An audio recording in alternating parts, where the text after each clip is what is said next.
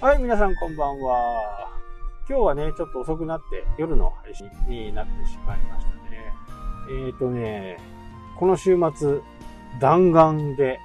ウトロ、えー、知床ですね。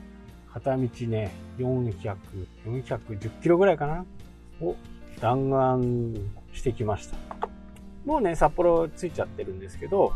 月曜日はね、しっかり仕事をしています。まあ何しに行ったのが、まあ知床といえばね、もうなんとなくお分かりかなと思いますけど、えー、鮭釣りにね、行ってきます。あれはね、真剣にやるとね、相当釣れると思う。まあ人もすごいですけどね、人もね、多分ね、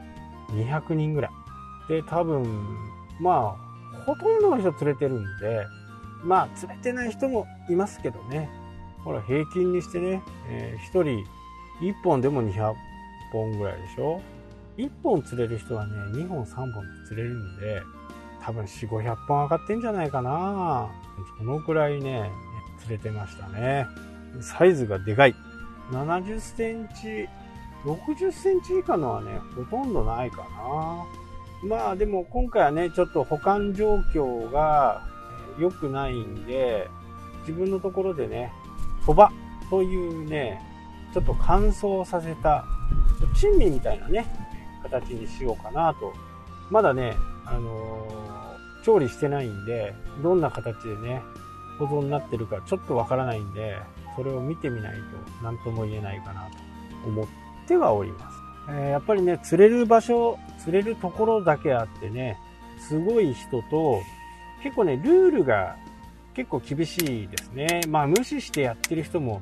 いるんですけど、釣れた場所ではね、えー、鮭をさばかない、内臓を出さない、エラを取っとかないとかね、えー、いろいろこう、独自のルールのようですね。で、僕が釣ったところじゃなくて、ちょっとね、見に行ったところは、まあよくクマが出て、で、ね、釣り人のマナーも悪くて、駐車場とかね、全部一回、一昨年、一昨年閉鎖になっちゃってるんですよ。で、地元の人たちがね、え、こういうルールのもとやるんで、ぜひともやらせてくださいと、えー、町とかね、え、環境庁かな？とかにお願いをして、それでね、ようやく、こう、今、釣りができるようになってるんですね。ただそこに行くのはちょっとハードルが高くて、駐車場が全然ないんで、すごく歩くか、もう自転車とかね、スクーターを車に積み込んできている人が多くいましたね。そこはね、本当に熊が出るんですね。よく、YouTube なんかでも上がってるのがね、そこの場所が多いかな。で、有志の人がね、見ててくれたりして、熊出たら、こう、さばくのもね、さばくのも禁止。もちろんさばくのも禁止ですよね。えー、血がつくから。あと、内臓とかをね、取って、去年までは内臓を取って、それを熊でも取れないんですみたいな、そういう内臓を入れるね、ボックス、有料の袋を買って、そこに入れておけば、さばけたんですけど、今はもう全部その、えー、何だったかな忘れちゃったけど、それも撤去されて、今はこう、釣ったらそのまま持っていくみたいな感じですね。で、歩いてきたり、自転車で行くんで、それをこう、持って歩くだけしか釣れないっていうのがね、そんなところは、がありましたけどね、そこはちょっと見たんだけどね、その日は全然ダメで、行った日はね、で、竿を出さずにね、ロケハンだけして帰ってきたっていう感じですね。もう一個の方はね、えー、すごい量の鮭だっていう。まあ、あれだけいたらね、誰でも釣れます。女性なんかもね、多くいましたしね。ただ、あの引きをね、味わっちゃうとね、もう他の釣りはできなくなるぐらいのね、ファイトしますんで、まあ、400キロ、往復800キロかけてね、行ってきた回はあるかなと。で、僕もね、ネットの世界とかウェブの世界、実際の、え仕事の部分でも、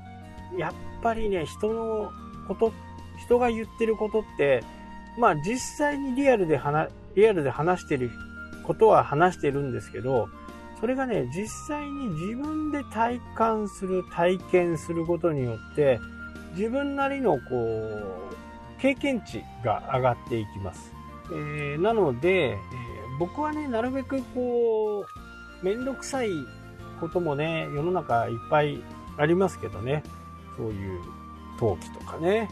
会社の変更とかね、住所変更とかね、名前の変更とか。で、お金払えばね、えー、そういったものはすぐこう処理できたりするんですけど、やっぱりね、経験値。まあもう古いのかな、ドラクエみたいに経験値が上がっていくんですね。自分の経験値が上がっていく。ここはね、やっぱりこう、何でも物事そうなのかなっていうふうにね、お金払ってしまって、はい、終わりっていう。まあ僕はね、もったいないし、自分でできることがね、できるんであれば自分でやりたいっていう主義なんでね、自分でそういったものを全部やってみるんですよね。で、やってみて、もしできなかった場合には専門家に頼むっていうふうにね、えー、なるべくしてますし、あと、経験のある人からね、いろんなこう情報を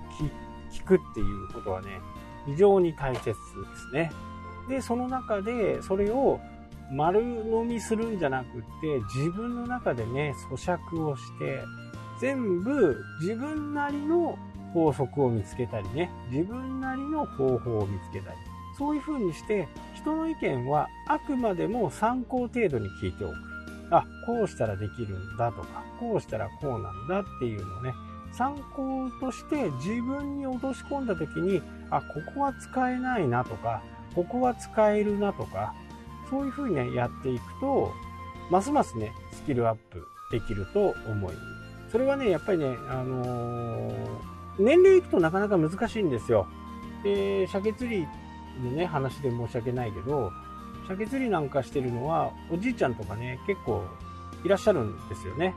でもやっぱり釣れるおじいちゃんっていうのは、いろんなことをね、試したり研究したりしてるんですね。自分なりの研究。でも、こう、釣れないおじいちゃんって、全く釣れないわけですよね。そして腹立ってみたり、ライバル心を燃やしたりとかね。なんかね、そういうところがあるのかなっていうふうにね、えー、思い。で、そういう、こう、探求心のないおじいちゃんの場合はね、何言ってもダメなんですよ。こっちがね、何言ったって聞く耳は持たないから、まあ、全然意味がない。こんなのを使ったらどう？とか、こういう風にしたらどう？っていうのね、もうだ、もう全然、もう自分なりのね、ものがあるんで、まあ、全くダメですね。まあ、そうならないためにもね、